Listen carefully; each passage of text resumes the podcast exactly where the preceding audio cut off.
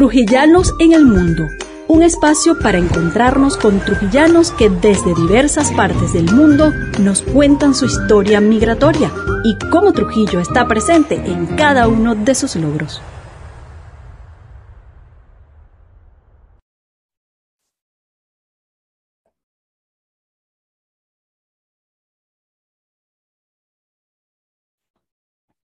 Hola, soy María Fonseca Sevillano. Bienvenidos una vez más a Trujillanos en el Mundo, un canal donde te contamos la historia migratoria de esos trujillanos que, bueno, en cualquier rincón de este planeta nos cuentan sus logros.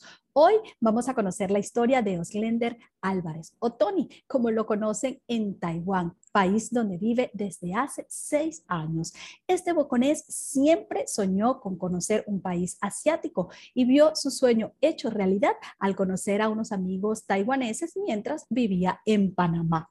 Adaptarse a una nueva cultura, sabores, idiomas, no ha sido sencillo, pero él ha sabido superar todos estos retos y sus propias limitantes. En ese nuevo país, ahora que es su hogar, brilla como modelo, actor, músico y especialista en informática, que fue su carrera, su profesión. Sin embargo, ha aprendido en todo este proceso a no encasillarse, porque toda habilidad que tenga puede ser una fuente de ingresos. Así que disfruta de esta historia. Recuerda suscribirte en el canal. Cada viernes tenemos una nueva historia de un trujillano en el mundo que contar. Activa las notificaciones y comparte.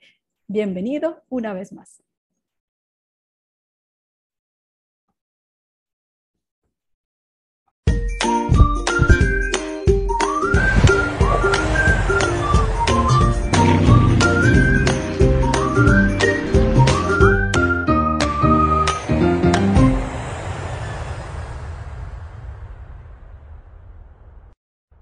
Hola, bienvenido Oslender a esta edición de Trujillanos en el Mundo. Desde Taiwán está nuestro invitado el día de hoy. ¿Qué hora es allá en este momento? ¿Tenemos cuántas horas este de diferencia?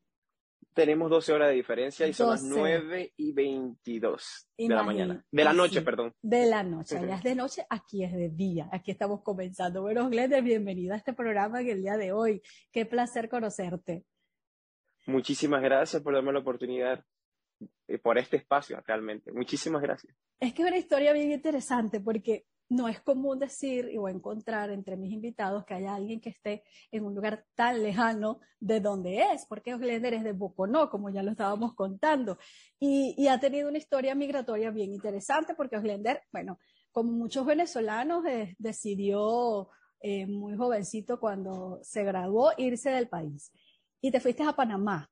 Esa fue tu primera migración.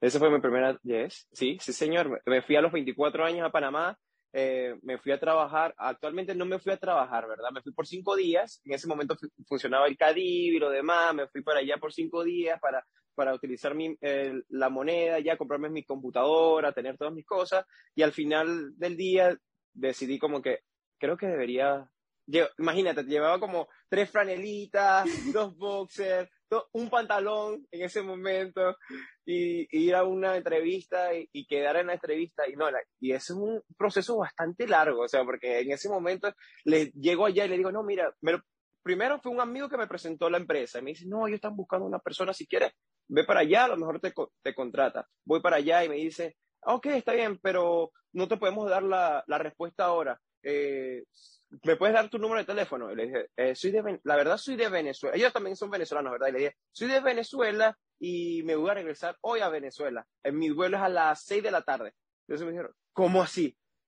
¿Y dónde te estás quedando? ¿Y dónde te vas a quedar? Y yo dije, no, eso no pasa nada. Yo tengo amigos donde me puedo quedar y, no, no se preocupen por mi estadía. Si me contratan, yo me quedo. Entonces me dijeron, ah, bueno, creo que es algo eh, complicado, difícil, creo que no, te, no podemos hacer de esa manera porque algo apresurado, apresurado.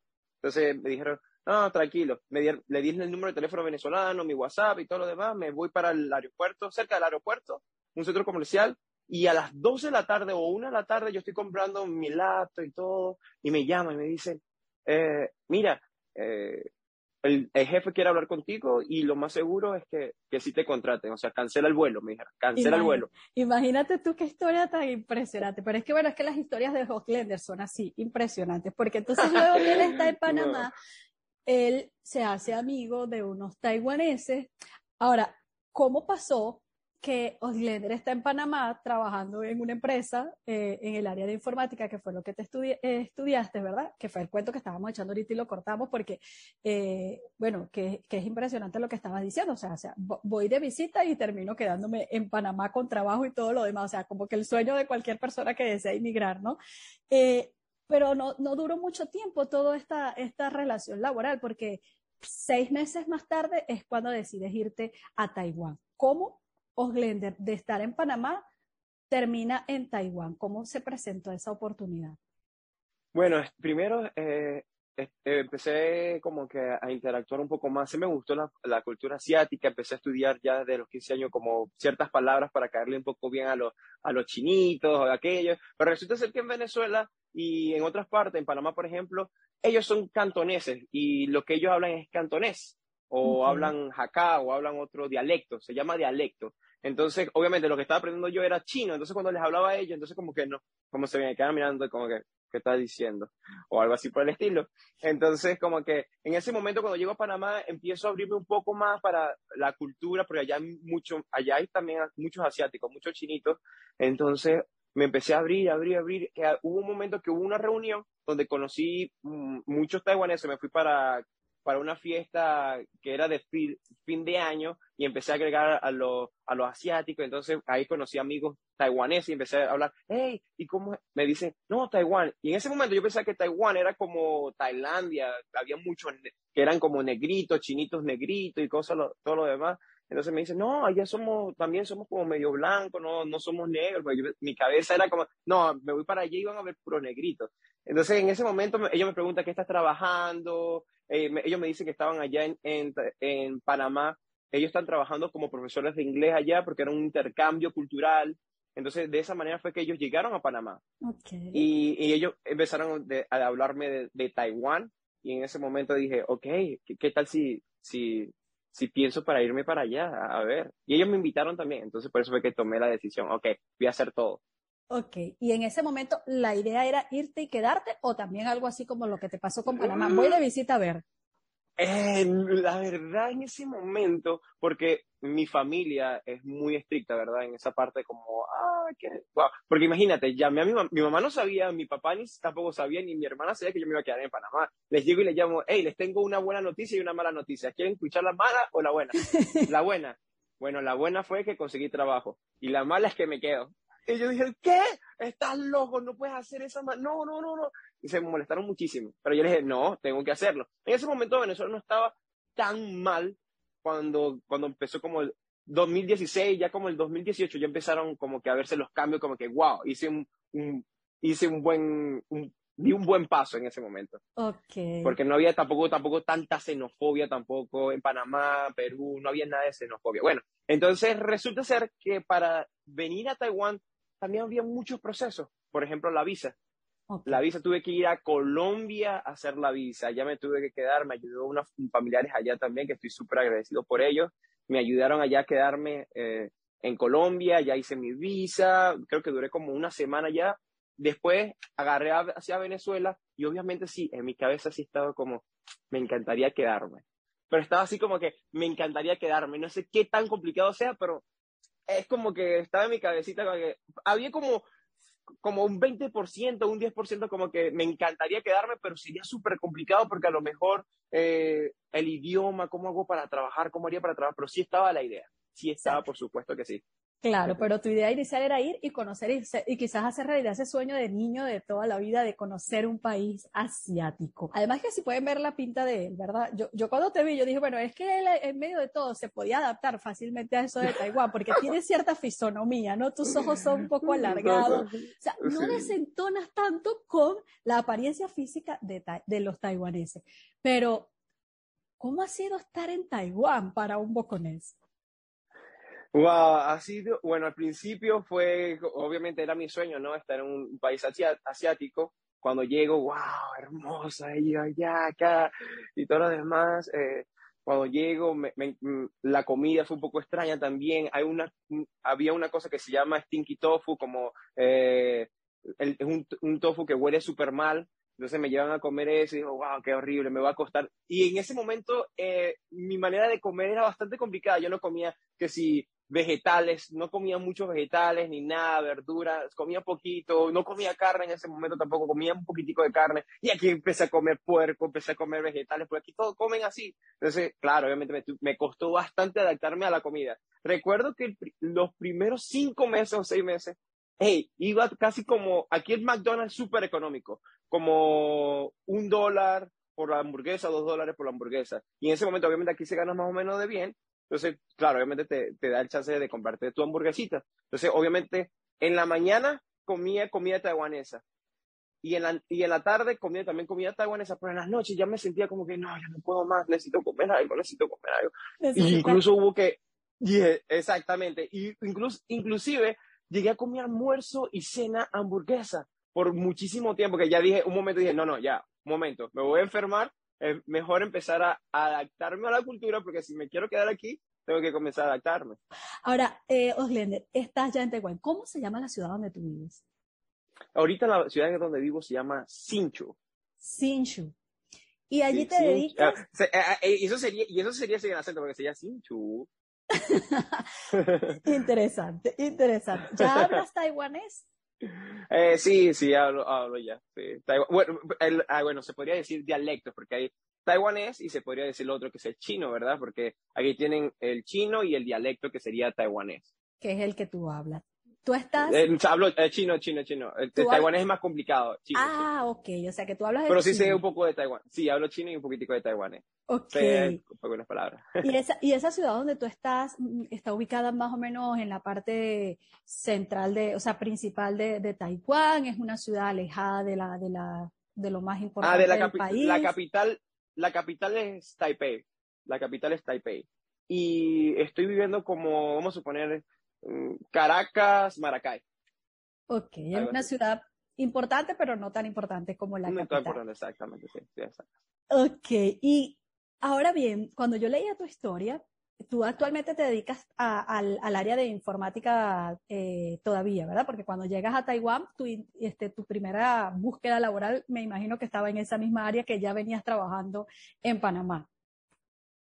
Eh, por supuesto, sí. Eh, primeramente fui para un, bueno, en ese momento ya tenía como 15 días acá, ya como 10, el, eh, para ver, como ya faltaban poquitos días, me estaba pensando con que, wow, me huele como que me quiero quedar, pero qué complicado sería. Empecé a ir a entrevistas de trabajo, obviamente mi inglés no era tan fluido, no era muy bueno, así que dije, no, yo pensaba que era buenísimo, me dije, no, llego allá, hablo, me preguntan, yo se cuando llego allá,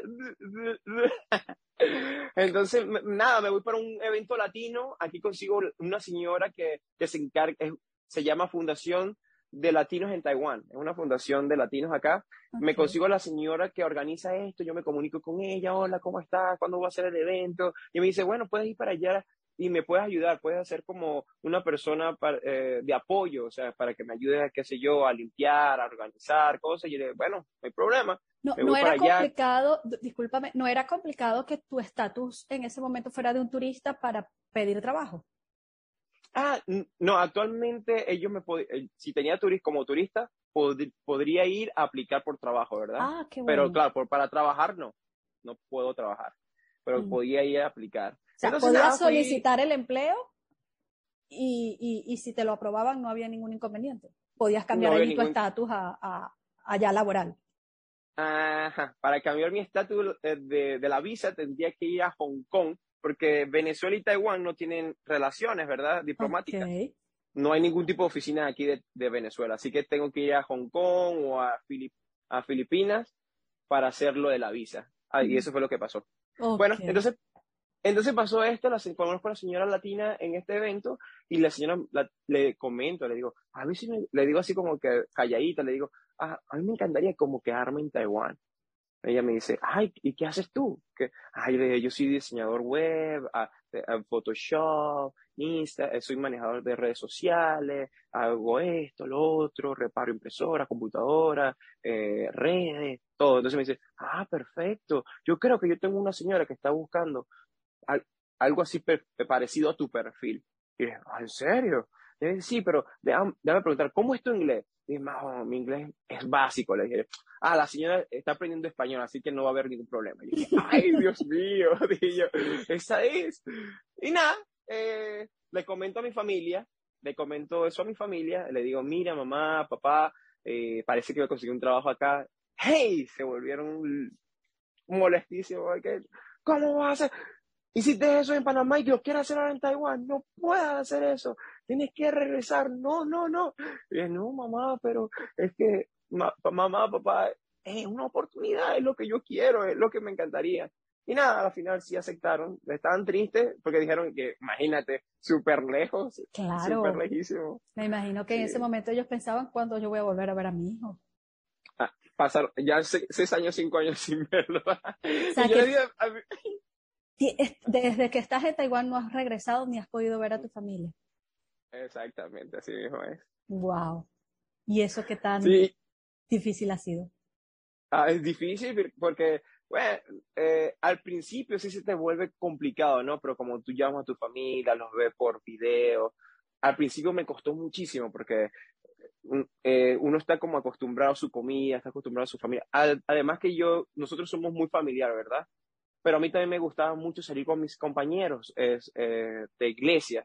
Yo pertenecía a un grupo de alabanza y me encantaba salir con ellos, hablar y todo lo demás. Entonces, estando acá solo, porque la cultura es un poco diferente y conseguir latinos que piensen como tú, eh, de la manera en que yo pienso. En ese momento estaba jovencito y, todavía pensaba que no me gustaba no me gustaba rumbear, no me gustaba beber ni nada por el estilo. Me encanta, me encanta, soy como un poquito más conservador en esa parte.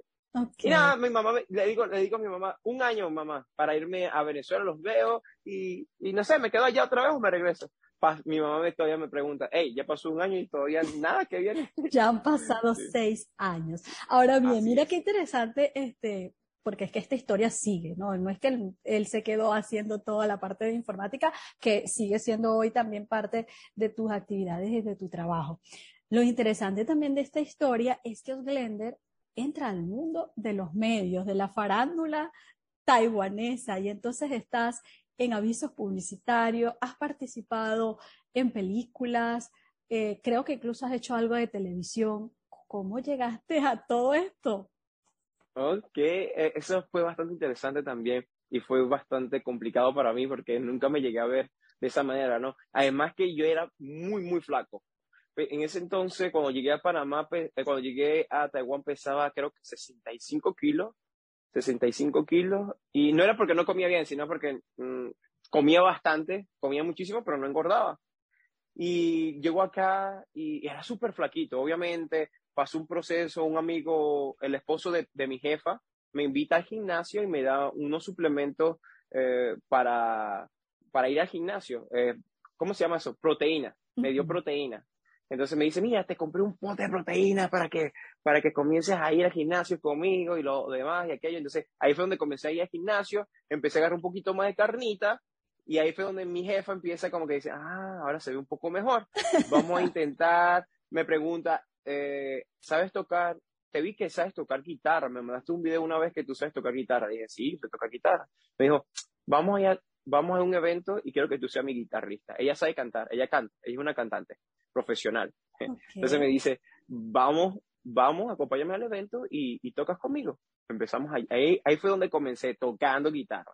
Después como obviamente llamé la atención en ese momento cuando toqué la guitarra, eh, llamé la atención del público, de, las personas que estaban allí asistiendo al evento, entonces allí fue donde ella empezó a decir, ok, vamos a, llevar a mi trabajador a los castings. Y ahí fue donde comencé, fue a, casting. Y obviamente es bastante complicado porque nosotros somos, eh, yo soy un poquitico como negrito, ¿verdad? No soy blanco, blanco.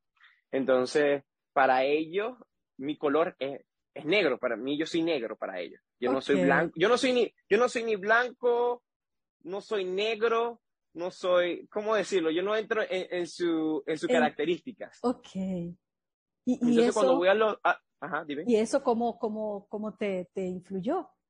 Ah, claro, obviamente, eh, ahí, ah, aquí donde te explico, los castings, ¿verdad? Se iban todos los blanquitos, todos los rusos, los americanos y todo. Y yo decía, ¿qué estoy haciendo yo acá? mira ese chamo que, mira ese pana que está allá blanquito, corpulento, con sus ojos azules, eh, cabello amarillo. Y, ¿Qué estoy haciendo allá aquí? Yo le decía a mi jefa, ¿para qué tú me mandas para allá si yo no? Y ella me dice, usted vaya. Y dice, wow, ok, está bien. Entonces hubo un, un momento en que, en que la manera de actuar, porque yo me en, en Venezuela, yo estaba en una iglesia donde, eh, donde hacía actuaciones, ¿no? Drama, teatro. Entonces ahí fue donde aprendí, me enseñaron los gestos, la manera de cómo tiene que ser mi cara, mis acciones, la manera de corporal y cómo me debo de mover. Entonces ahí fue donde aprendí. Y obviamente para ir a estos castings, a veces te das cuenta que las personas por ser eh, quizás guapas, con la manera de cómo se ven, no están haciendo lo que deberían de hacer, como los gestos, las cosas. Son guapos, guapas, pero no están llevando como los gestos que deberían de, tener. Entonces en ese momento yo dije, ah, aquí hay un, un punto débil.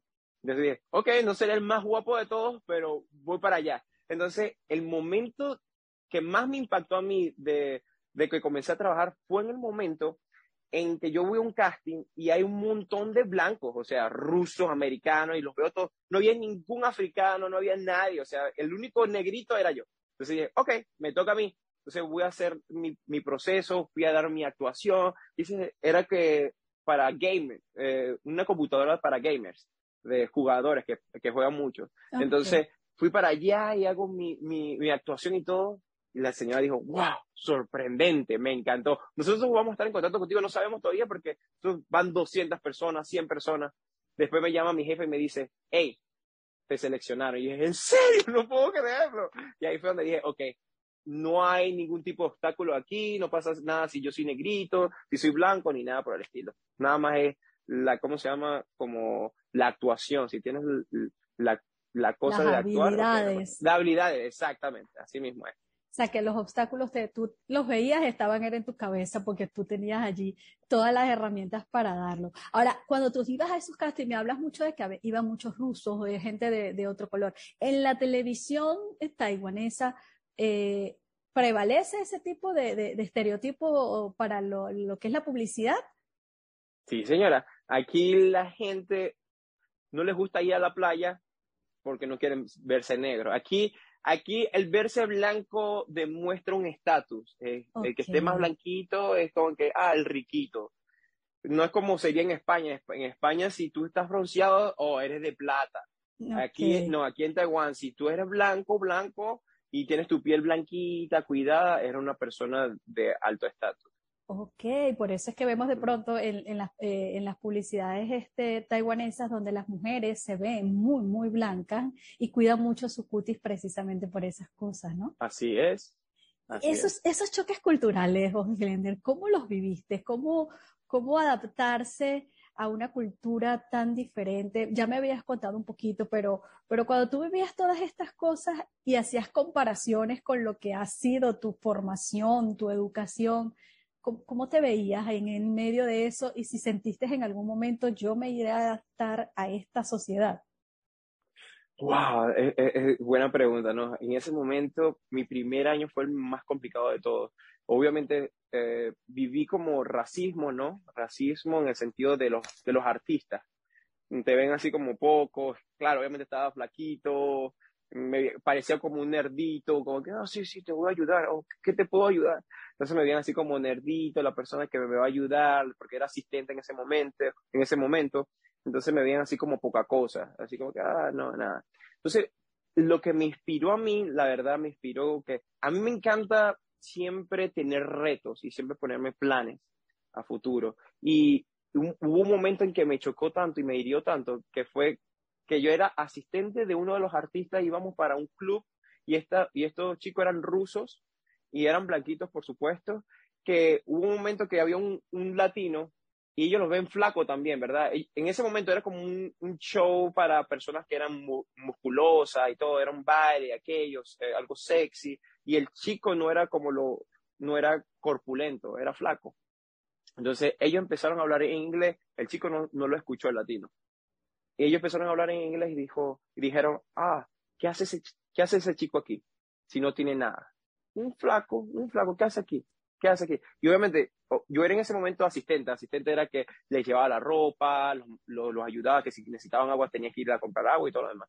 Y en ese momento me chocó tanto que dije, voy a, voy a entrar al gimnasio y a darle, o sea, lo que me dijo, me dio mi amigo, mi proteína, voy a tomármelo en serio y voy a, y voy a romper con todo lo que ellos están diciendo. Y cuando ellos lleguen a ver, me van a decir, wow, ¿cómo llegaste a estar donde tú estás ahorita?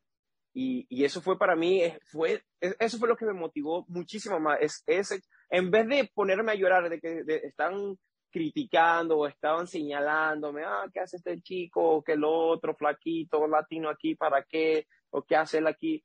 Eso me llenó mí de ánimo para, para continuar. Eso no me interesó. Yo dije, ah, ok, yo, yo me dije a mí mismo, yo les voy a demostrar a ellos que voy a ser mejor, no para demostrarles que, eh, o sea, como, no para ser como, oh, soy el mejor de todos, no, sino como demostrarme a mí mismo que yo puedo y que ellos vean que no pasa nada, cualquier tipo de cultura, cualquier latino, sea un latino, un negrito, cualquiera, ellos pueden ser buenos también.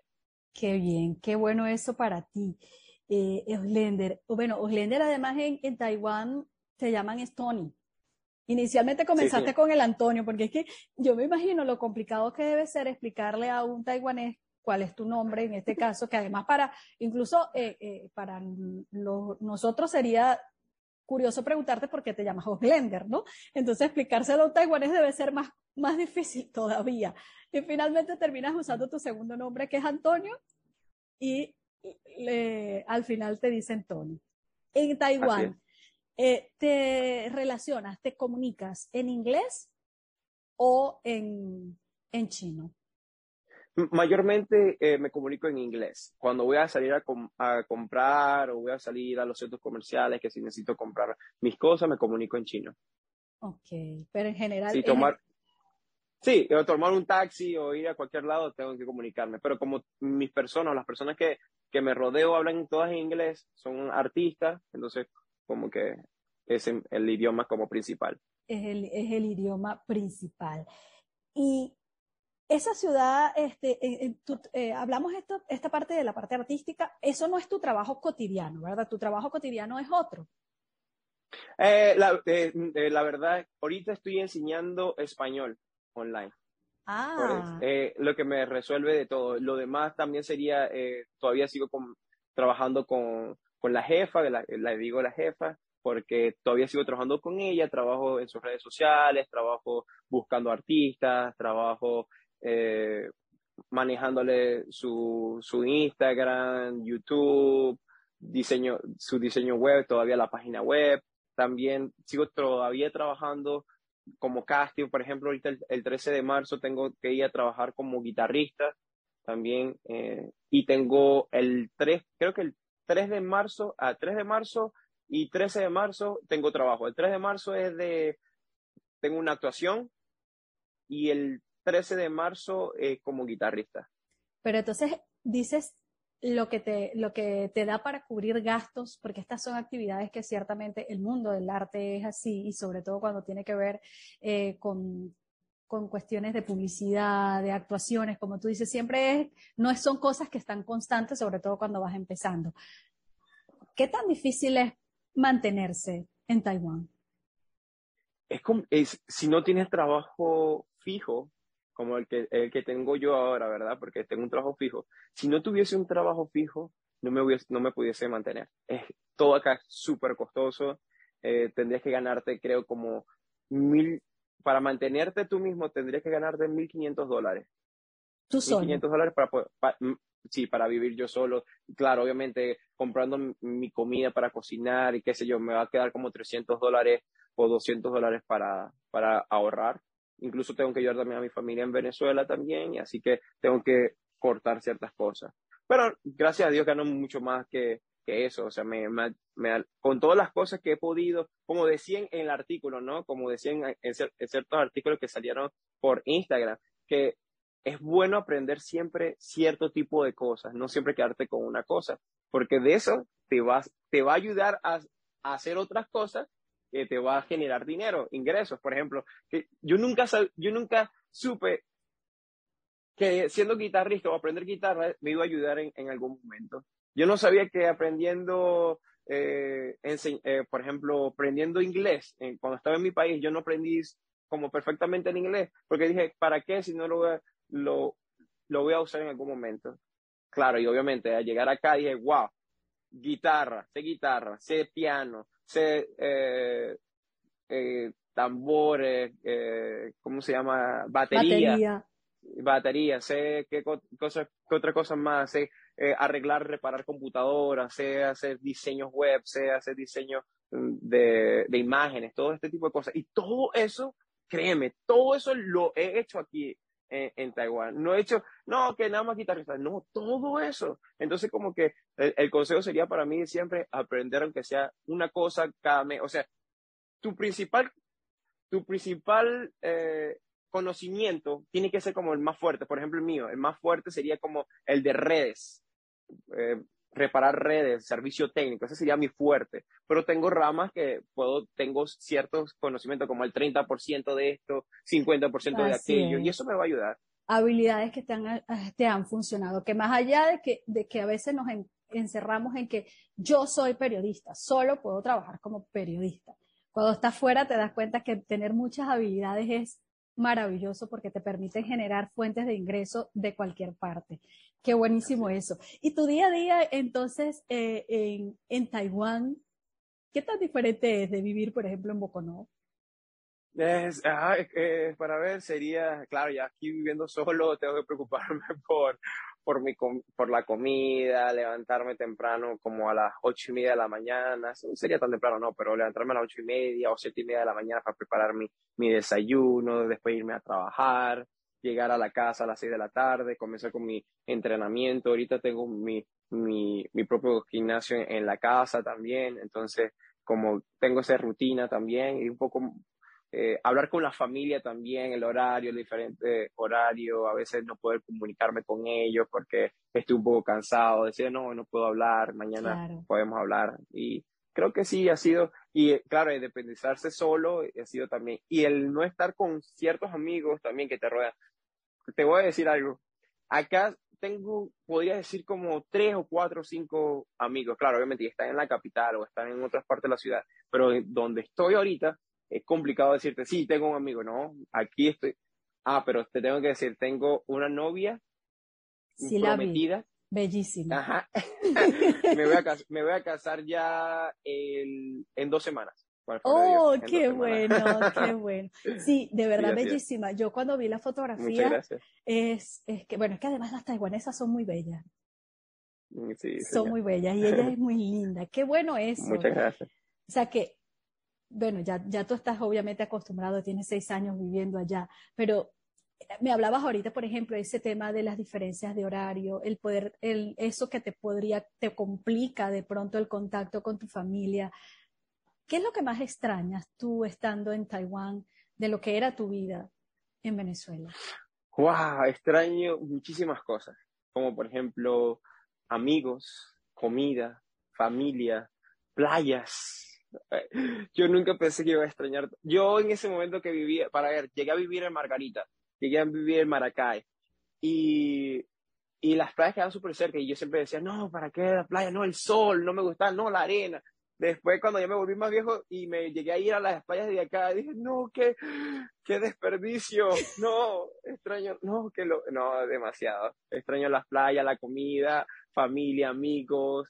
Creo que los amigos que tú haces cuando estás joven eh, por ejemplo, mis amigos, compañeros de, de, la iglesia y todo lo demás, con ellos era lo que me pasaba más y comunicaba muchísimo y estando lejos, wow, es complicado porque ya, se, ya como tu corazón como que se cierra y no puedes conseguir ese tipo de personas de que tú puedas confiar. Además que yo soy una persona que no confía en todos.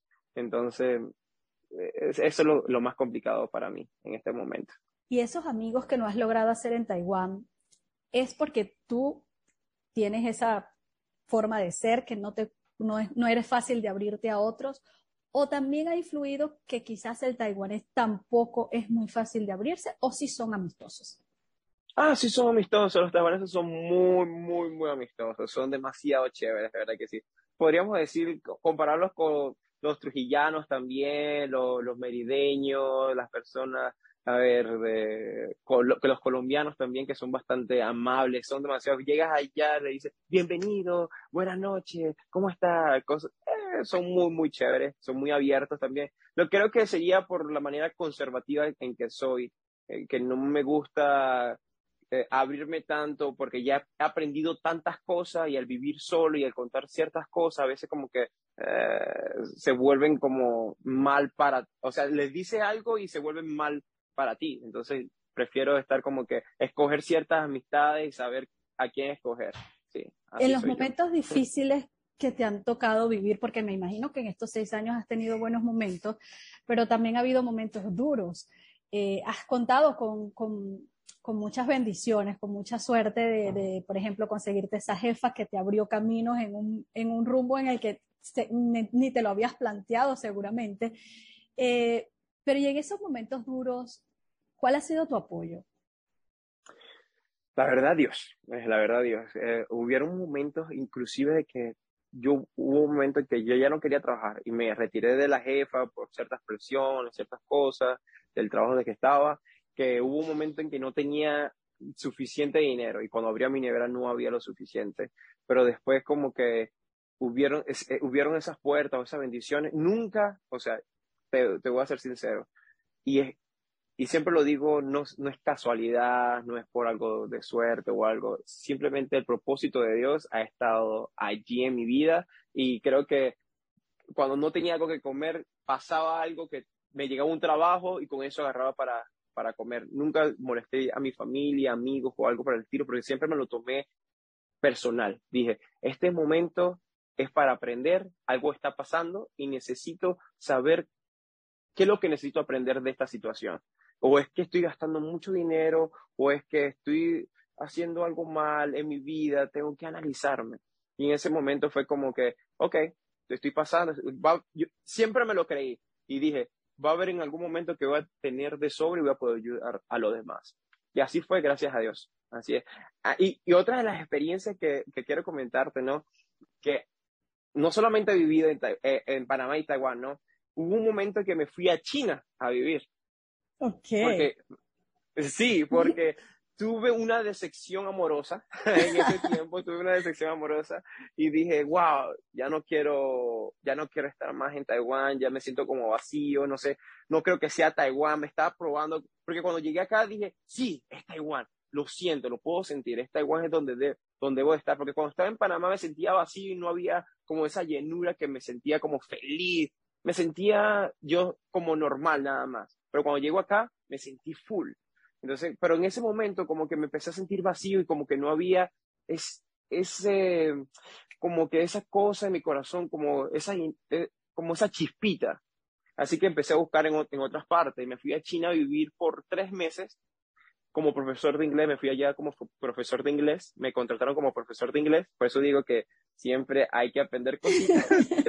Así que me fui como, Ay, por ejemplo, te, te, estaba echando el cuento, ¿no? De que no sabía nada de inglés y después de todo eso mm, aprendí por mi cuenta ciertas cosas que quería aprender, por ejemplo, como fonética, que no nos lo enseñan en Venezuela, eso lo aprendí y lo apliqué en China. Y allá me dieron un, entrenamiento súper fabuloso que fue lo que me abrió las puertas también como, para ser como profesor de inglés. Así que me fui tres meses allá y después hubo un momento en que tampoco sentía, no me sentía lleno y dije, ok, me voy. Me tengo, o sea, no siento, o sea, yo quiero probar y quiero sentir otra vez la chipita que sentía en mi corazón. Obviamente tenía cierto dinero ahorrado y, y me decía en, mi cabeza, ok, necesito utilizar esto y necesito conseguir cuál es mi propósito, la verdad, cuál es mi propósito, qué es eso lo que, a lo que estoy siendo llamado, porque no lo estoy sintiendo ahora. Entonces me fui a Filipinas también, me fui a Filipinas por dos semanas, dos semanas o tres semanas me fui allá, con, conocí a una chica venezolana casualidad de la vida, ella ella está trabajando allá y me, me invita para un servicio técnico de call center y me dice, ve a la entrevista, a lo mejor te escogen. Pero Filipinas es muy caluroso y muy, muy húmedo, como Panamá. Así que no me gustaba como el ambiente. Fui, pero fui a la entrevista porque dije, tengo que ir, me, gustaría saber si podría trabajar, si, si, si tendría las habilidades necesarias para estar en este país también, me encantaría solamente como un reto. Entonces voy a la entrevista y también queda la entrevista, gracias a Dios, como, como servicio técnico. Pero obviamente yo siempre hablé con, siempre, siempre me he comunicado con, con Dios, es como orar, como pedir, pedir cierta dirección y saber creo mucho en, esa parte, creo mucho en el propósito, no creo en, la suerte, no creo en casualidades. Entonces dije, nada, pues no siento la chispita tampoco, llego al a Taiwán y vuelvo a sentir todo eso, a pesar de que no tenía mucho, vuelvo a sentirlo y digo, wow, me siento vivo. Después eh, hago una cosa, digo, porque en Panamá yo formé y tenía ya clientes en Panamá, tenía clientes, y yo dije, ¿qué tal si es Panamá donde yo debería estar? Porque tenía mis amigos allá y todo lo demás. A lo mejor puede ser Panamá, lo mejor es allá. Me voy a Panamá, llego a trabajar en la empresa de mi amigo, ya mi amigo tiene una empresa consolidada allá, y dije, ya no llego trabajando como servicio técnico en la empresa donde trabajaba anteriormente, sino en la empresa de, mi amigo. Y mi amigo me dice, me quedo allá por un mes más y me, me pregunta, ¿qué piensas? ¿Qué sientes? Y él obviamente, él es mi amigo líder de la iglesia, él es como mi pastor. Entonces, me dice, ¿qué sientes por fin? ¿Te quieres quedar? ¿Te quieres ir? Te respeto, dime. Le dije, no, no siento nada, no siento nada y, creo que mi propósito está en Taiwán. No sé cuál sea el propósito que tenga acá. Eh, mi familia sé que la voy a tener aquí. Eh, mi familia taiwanesa, a lo mejor voy a traer a mi familia también. Y es, mi propósito está allá. No sé cuál sea mi propósito, la verdad, pero mi propósito está allá. Lo siento, que allá porque me siento feliz, consigo todas las cosas fáciles, no fáciles, o sea, en ese momento había cabeza dura y había cosas que no estaba haciendo correctamente que a, la final me llevó a donde estaba. Llego acá a, Taiwán y nada, se me abren las puertas otra vez con la jefa, sigo trabajando con ella, todo sale bien, me da mi sueldo eh, mensual, le dije, ok, me encanta, así está bien, así me puedo mantener, puedo mantener a mi familia, puedo mantener, si voy a tener a mi esposa o familia aquí, voy a poder mantenerlo. Y ya, gracias a Dios, así fue como, como pasó. Imagínate, o sea que definitivamente era Taiwán ese sitio. ¿Has nombrado a latinos, has nombrado venezolanos? ¿Te has encontrado venezolanos en Taiwán? Sí, aquí hay venezolanos. Hay como más o menos 100 venezolanos como 100 aproximadamente. ¿En tu ciudad? O 150. ¿O en el país? No, en el país. ¿En tu ciudad hay, hay venezolanos? Ah, no lo sé, no sé si en mi ciudad hay venezolanos, nunca he visto. No te los has encontrado. no los he encontrado. Ah, ¿Y latinos? Latinos sí, sí hay latinos, pero tampoco me, como dije, eh, soy un poco conservado, ¿verdad? No me gusta ir hacia fiestas y cosas así, pero sí hay venezolanos, latinos, sí o sea, que, definitivamente tus relaciones son principalmente con los orientales nativos de, ese país. Y eso te ha ayudado a, definitivamente adaptarte. Has hablado también de las comidas. ¿Qué es lo más raro que has comido en Taiwán? ok, lo más raro que he comido en Taiwán. Hay dos cosas que he comido súper raras, raras. Hay una cosa que se llama huevo de mil años huevos de mil años. ¿Y eso, es? De, eso es un huevo que es de color verde, que parece que estuviese puesto allí por, no sé, muchísimo tiempo y agarró como mo. Okay. Y se ve así todo asqueroso, así, pero se lo come. Y por eso se llama huevos de mil años, porque no sé cómo es el proceso, creo que lo dejan por meses allí o algo así, no sé, y lo ponen allí y, ¿sabe? A mí no me, a mí no me gustó, a mí no me gustó. Y hay otra cosa que se llama eh, tofu, es un tofu que huele súper mal, súper malísimo, que estás en la calle, estás caminando y dices, piensas que es la alcantarilla que, que huele mal. Cuando yo llegué la primera vez aquí dije, ay, sí huele feo, le dije a, mis amigos, sí huele feo, las alcantarillas de aquí sí huelen feo. Me dijeron, no, esa es la comida que están vendiendo ahí en la esquina. Yo dije, ¿en serio? Imagínate. ¿Y, ¿Y, comes tofu ya o no? Ah, sí, pero no me gusta porque es un poco grasiento. Ok.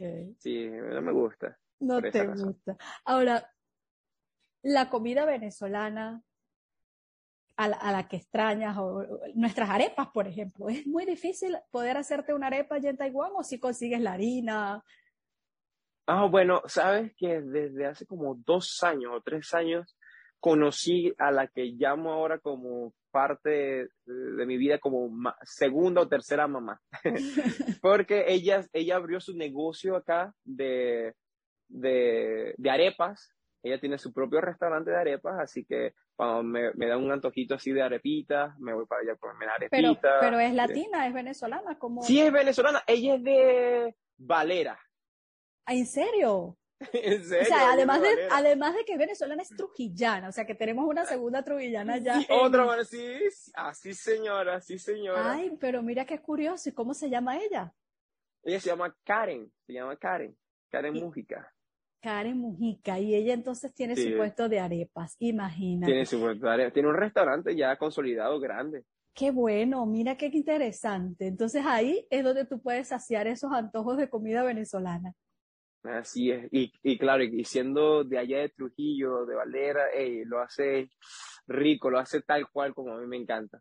Qué bueno, mira, mira qué curioso. Y ahora que me dices que te vas a casar y tienes novia taiwanesa, ¿qué cosas venezolanas ya ella tiene en su, en su vida? ¿Qué ha adaptado ella? Porque tú te has tenido que adaptar a muchas cosas taiwanesas, pero ¿cómo ella te ha recibido y se ha adaptado a esa cultura, a esa idiosincrasia? Porque somos totalmente diferentes, incluso tú que eres un hombre religioso, que vienes de la iglesia, eh, eh, esos valores religiosos, ¿cómo se, se, se unen? Bueno, te cuento, bueno, en la manera en que la conocí, yo conocí a esta chica como el segundo año estando aquí ya, el segundo año. La conocí a ella, hablé con ella y me dice que ella era cristiana. Yo pensaba que ella era cristiana católica y todo lo demás. Yo soy cristiano evangélico. Ok. Yo pensé- ella me dice, yo soy cristiana, entonces yo pensé que era cristiana católica.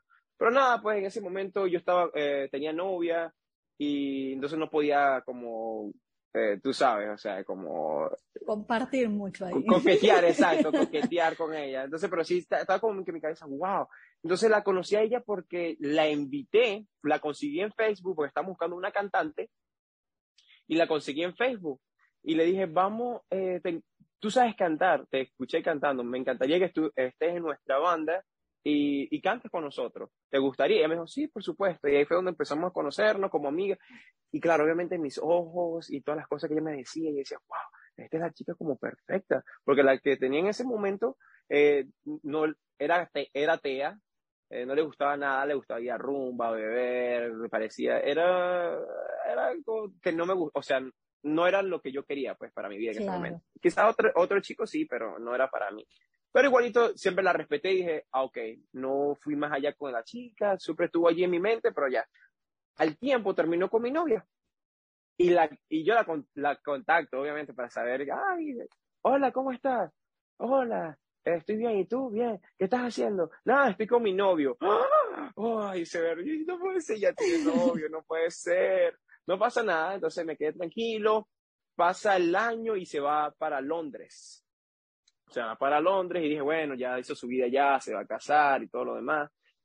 Y nada, regresa después de cuatro años, después de dos años viviendo allá, regresa como el quinto año yo de estando aquí, eh, perdón, el cuarto año yo estando aquí ya, regresa y empiezo a coquetear otra vez y digo, hey, ¿qué estás haciendo? ¿Regresaste? Y ella estaba en cuarentena. Me dice, no, cuando salga de cuarentena quizás podamos salir. Y le dije, "Oh, está bien. Y ahí fue donde comencé a, co- a hablar con ella, a saber de su vida. Y en ese momento me doy cuenta que ella era cristiana evangélica. No, O sea, que era de la misma, de la misma religión que yo estaba y todo lo demás. O sea, todo compagina y dices, "Ah, no puedo creerlo. Entonces empezó a hablar con todo, con ella. Ah, ¿Y, y, y en, en Taiwán esa religión es, es habitual o, o la religiosidad en ese país es distinta a lo que ya tú conocías? Eh, la verdad, no hay muchos, no hay muchos. Sí hay, pero no podría decir que la mayoría hay. Como, vamos a suponer como el 30%, 40% de la población o algo así. O, o menos quizás, porque los demás son budistas. Son budistas. Sí, sí, por, así por- es. por eso me llamó la atención porque eh, eh, esas son cosas que son difíciles de compaginar y entonces encontrarte precisamente a alguien que pudiera compartir esos valores religiosos es bien interesante.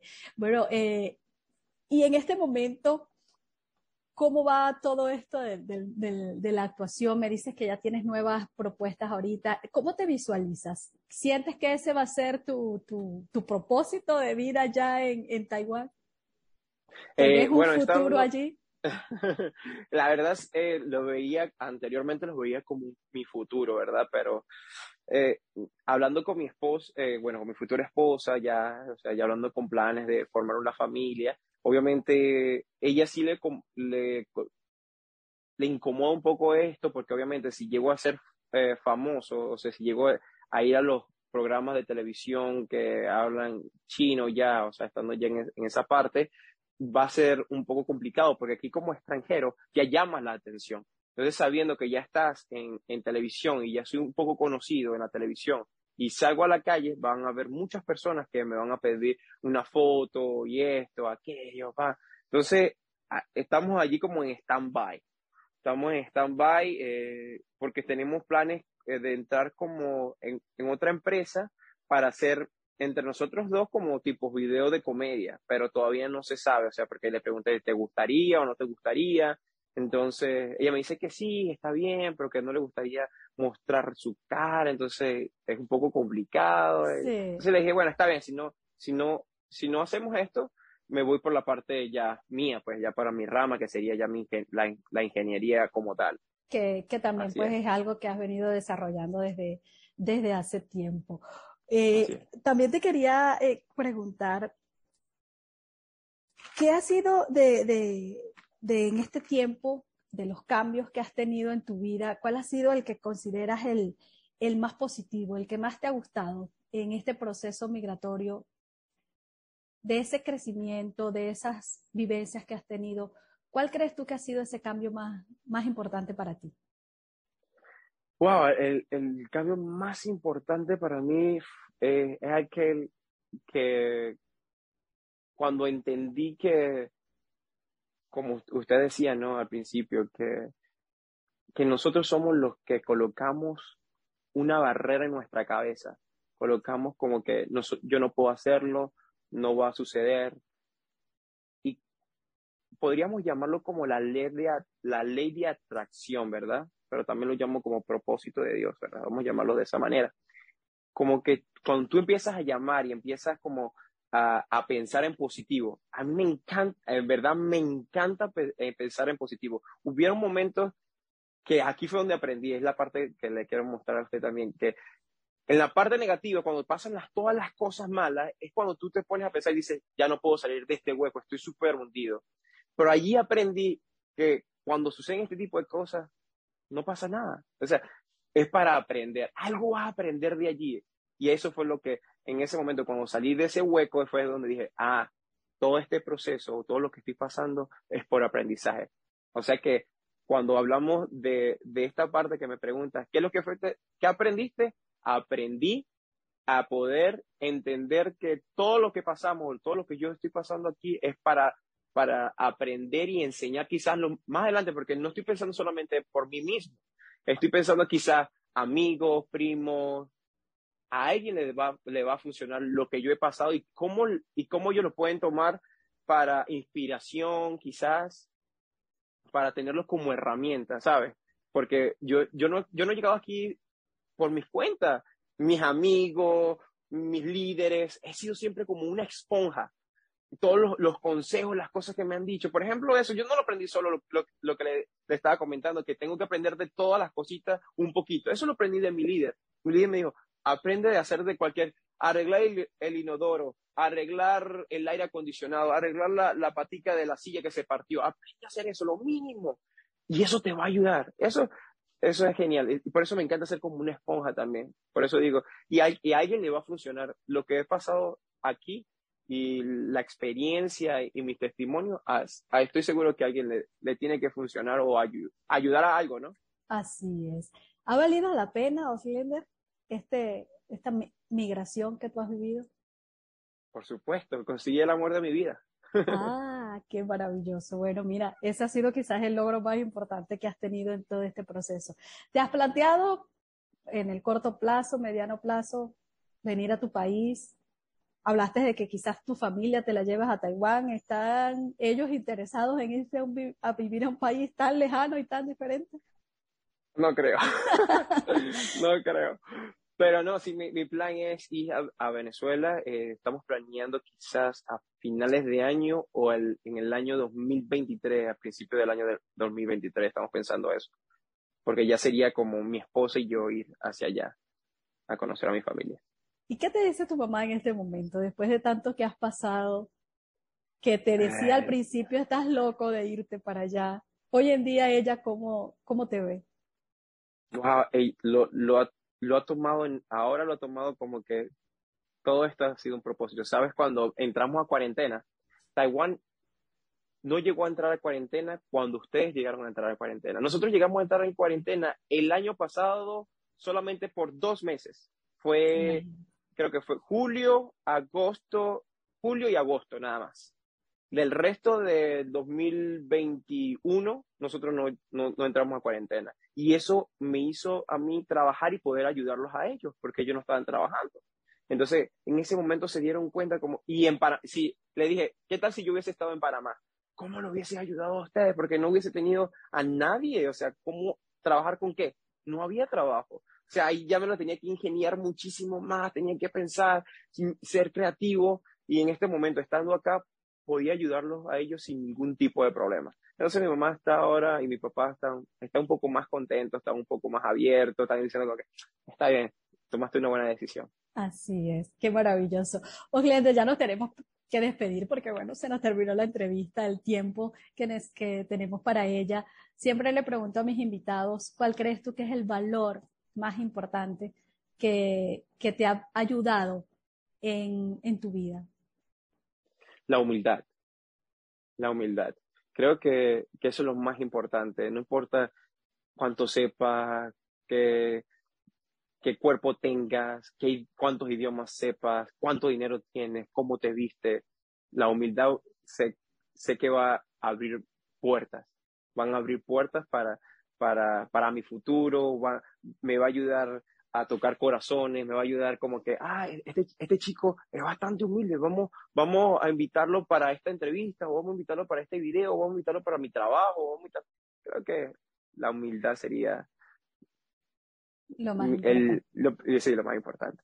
Qué bueno, bueno, te dejo estos últimos minutos para que le envíes un saludo a esa gente de Boconó, a tus padres, a tus amigos que tienes años que seguramente no ves, pero que a lo mejor siguen en contacto, pero un mensaje. Y para toda esa gente que hoy en día está quizás planteándose eh, un camino que puede ser que esté afuera, como fue en tu caso, pero a lo mejor no, pero que este proceso que tú has vivido te ha dejado grandes aprendizajes y seguro sé, como lo estás diciendo tú, que lo vas a compartir con los demás.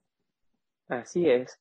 Saludos a todos, mi mamá, mi papá, amigos, los amo muchísimo, los extraño bastante también, y a todas aquellas personas que, que están soñando. Nada es imposible. Comienza a trabajar, comienza a poner todo en manos de Dios y nunca te rindas. Trabaja por eso. Sé que lo vas a lograr. Así es, así como lo has logrado tú. Muchísimo éxito, Glender, me encanta tu historia. Eh, te voy a pedir el contacto de Karen porque ella nos tiene que contar cómo es eso de hacer arepas en Taiwán.